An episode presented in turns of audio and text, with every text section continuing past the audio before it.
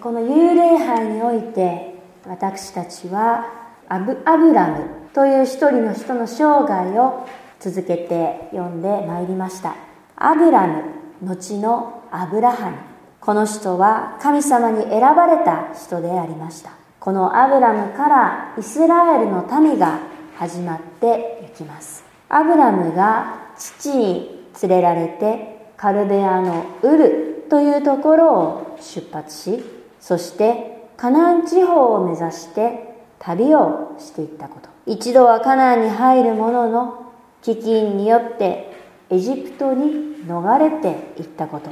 そこで財産を得てカナンにまた再び戻ってきたこと。けれども今度は財産が多くなりすぎてしまったがために老いのロトといさかいが起こって別れ別れになってしまったこと。カナン地方周辺の国同士の戦争に巻き込まれてしまった。そのようなさまざまな苦労をアブラムは通ってきました。前回の箇所ではアブラムが周辺地域の戦争に勝利をした。そして祭司メルキゼデクから祝福を授けられた。というお話を共にお読みしました。本日お読みした創世記の15章1節以下はその後神様の約束の言葉がアブラムに望んだ語られたということが記されていきます。この約束の言葉の内容というのはすでに12章でアブラムに一度語られたものでありました。創世紀の12章1節から3節にはこのような神様の言葉が記されています。あなたは生まれ故郷父の家を離れて私が示す地に行きなさい。私はあなたを大いなる国民にしあなたを祝福しあなたの名を高める祝福の源となるように。主なる神様はアブラムに2つのことを約束してくださいました。一つはアブラムから大きな国民が出てゆくということ。それがイスラエルの民です。そしてもう一つはアブラムの子孫であるイスラエルの民に約束の土地が与えられてゆくということです。それがカナンの地でありました。今日の箇所15章の一節以下にも同じ内容の約束の言葉が語られています。12章の約束の言葉と同じですけれどもけれどもここは単なるその言葉の語り直しではありません。アブラムはこの15章の神様との対話に至るまで先ほども申し上げましたがいろいろな苦難を通ってきました。その中で時には神様に対して顔を伏せてしまうような時もありました。けれども神様はその度にアブラムを励まし導いてくださいました。アブラムも神様が与えてくださったこの約束を信じてその言葉に応えて歩んできました。けれども今日の箇所をよくよく読んでいきますとアブラムがここで初めて神様に対して問いかけをしている。そのような姿が記されていることに気づきます。主なる神様はアブラムにこのように言いました。恐れるなアブラムよ。私はあなたの盾である。あなたの受ける報いは非常に大きいであろう。この報いというのは以前かねかねてから約束されていたアブラムへ授けられたその約束のことです。イスラエルの国民が栄えて祝福を受けていく。その約束の言葉でしたけれどもこの約束の内容は一向に実現しませんでした。アブラムはいよいよこの時不安になり始めていました。なぜなら彼にはまだ子供がいなかったからです。子供がいないということは子孫が繁栄するはずがありません。しかも妻のサラは長い間子供ができなくてアブラム自身も高齢でした。いろんな苦労を通ってきてその度にくじけそうな信仰を救われてきたアブラムでありましたがこの約束というのは一体いつ実現するのだろう。そのようにいよいよ思い始めていたのです。そんな彼は神様に対して意を決して質問をします。こんな質問です。我が神主よ私に何をくださるというのですか？私には子供がありません。家を継ぐのはダマスコのエリエゼルです。思いの丈をアブラムは神様にぶつけました。けれども私たちはこのことを単なるアブラムが神様を疑った出来事であるとかアブラムの信仰がなくなり始めていった。そのように捉えるべきではありません。アブラムはこれまでの歩みにおいて確実にその信仰を深めてきました。神様との結びつきを固くしてきました。ですからアブラムはその約束の実現がいつなのかそれを知りたくなったのです。神様が嘘をおっしゃるはずがない。それならばいっそ質問してしまおう。そのように考えたのでした。アブラムが神様を信頼しているからこそ率直に神様に対してその胸の内を打ち明けていけたのでしょう。私たちもアブラムのこのような姿に習いたいと思うのです。どんな時も全てを支配する全能の父なる神様に対して信頼を寄せて良いことも悪いことも全てお委ねしていければそれは幸いなことでしょう。このように真剣に神様と向き合って神様に対して答えを求めていく時その思いを神様は決してないがしろにはされません。神様はアブラムに対してもちゃんと答えてくださいました。神様の答えはあなたから生まれるものが後を継ぐというものでした。神様はこの言葉を語るとアブラムを外に連れ出します。そして天を仰いで星を数えることができるなら数えてみるがよいと言われました。そこには満天の星空が広がっていました。もちろん大昔のことですからビルや家の電気など一つもありません。ただ開けた青空その闇の中に数えきれない星が輝いているのです。きっと現代を生きていく私たちが見たこともない想像もできないようなスケールの星空であったことでしょう。もちろんいくつの星が輝いているかなんて数えられっこありません。神様はアブラムにあなたの子孫はこのようになると言いました。夜空に輝く幾千万の星のように子孫が繁栄していくと神様は確信を持って約束されるのです。この答えというのは人間の常識あるいは科学などでは決して説明がつくことではないでしょう。なぜなら何度も申し上げましたがアブラムの夫婦には子供がなかったからです。そして子供がこれからも生まれる可能性がほとんどないに等しかったからです。そこからどうやってこの星空の星の数ほどに子孫が繁栄していくのだろう。もし信仰がなければ信じがたいそのような神様の言葉でありました。けれどもこの言葉に対してアブラムの返事はもうありませんでした。聖書はこの神様の言葉に対してただ一言アブラムは主を信じたとそのことだけ語ります。そこには何もアブラムの言葉は記されてはいません。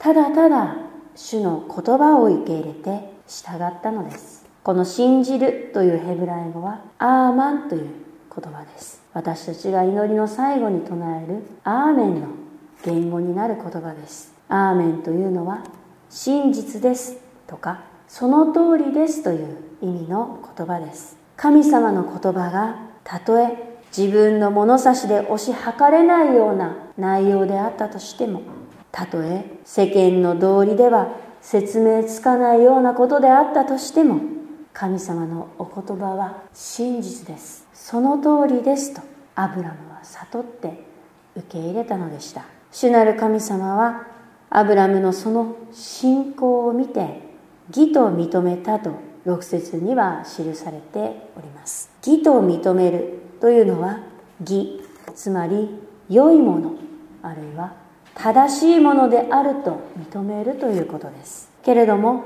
これもまたこの世の良さあるいはこの世の正しさということではありません。神様に対して正しいものであるということです。つまりアブラムが神様に対して背くことはなく神様との間に正しい関係を結んだということです。それは信じることによって気づくことができるそのような関係です。何か特別な行いをするのでもなく努力を重ねるのでもなくただただ神様を信じるだけ神様に信頼してお委ねするだけで気づいていけるそのような関係なのです。新約聖書の時代においてイエス様は立法の行いによって成してゆく信仰の在り方を批判されました。ただ神様を心から信じるだけでよい。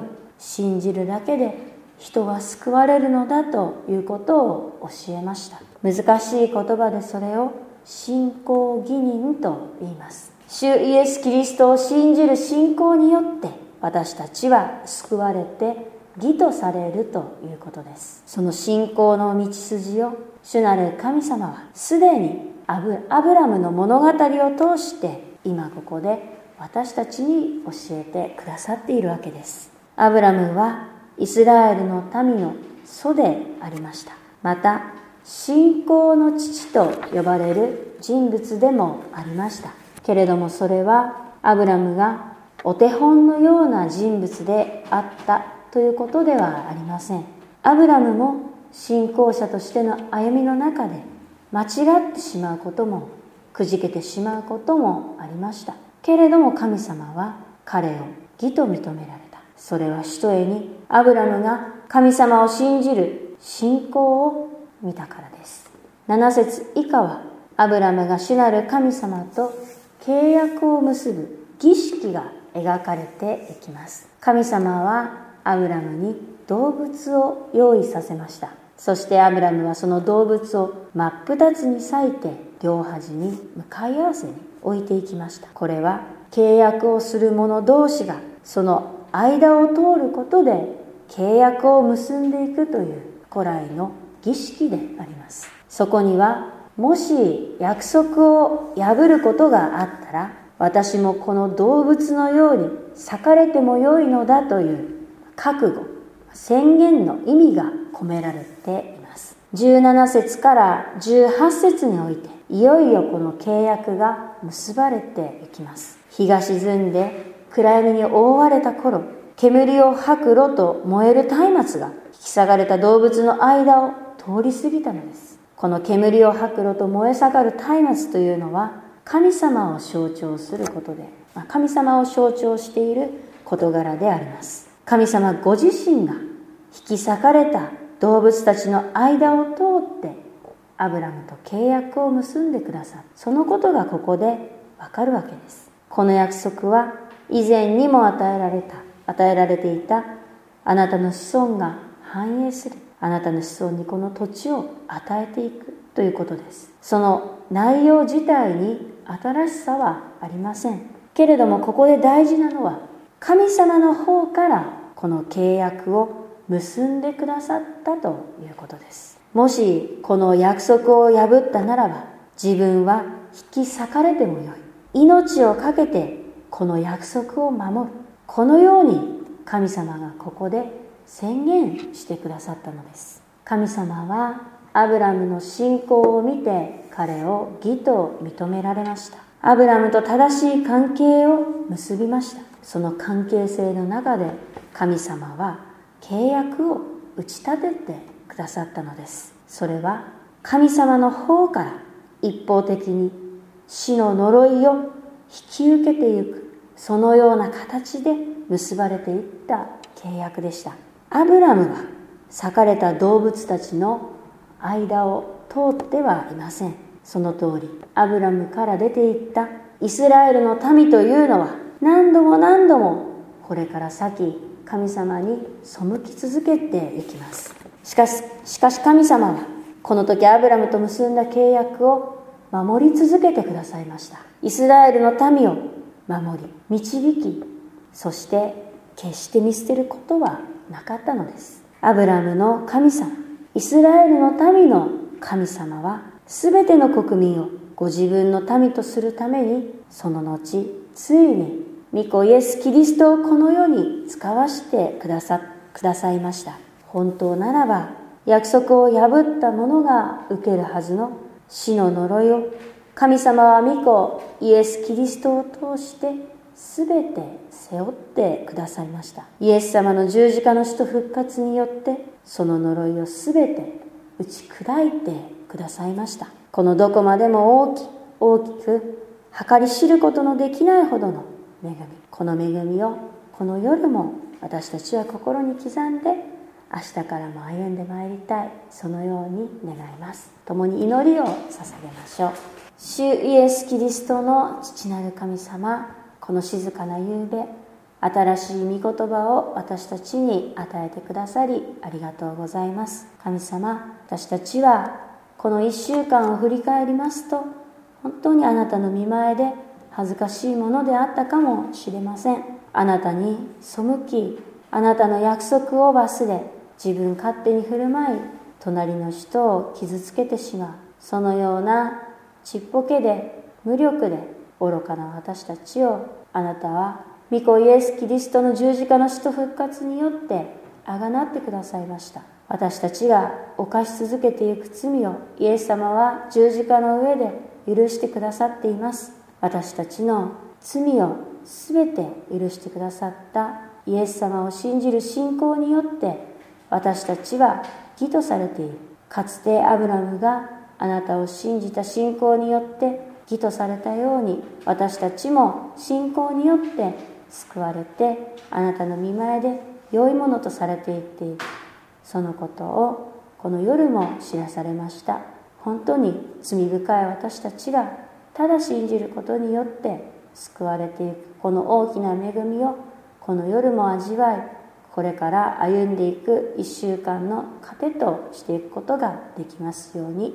どうかこれから始まっていく1週間それぞれの場所でいろんなことがあると思いますけれどもその一つ一つをあなたが守り導いてくださいますように。いつもどんな時もあなたが共にいてくださるこのことを確信して私たちが歩んでいくものとさせてください。すべてのことをあなたにお委ねしてこの祈り主イエスキリストの皆によって見舞いにお捧げいたします。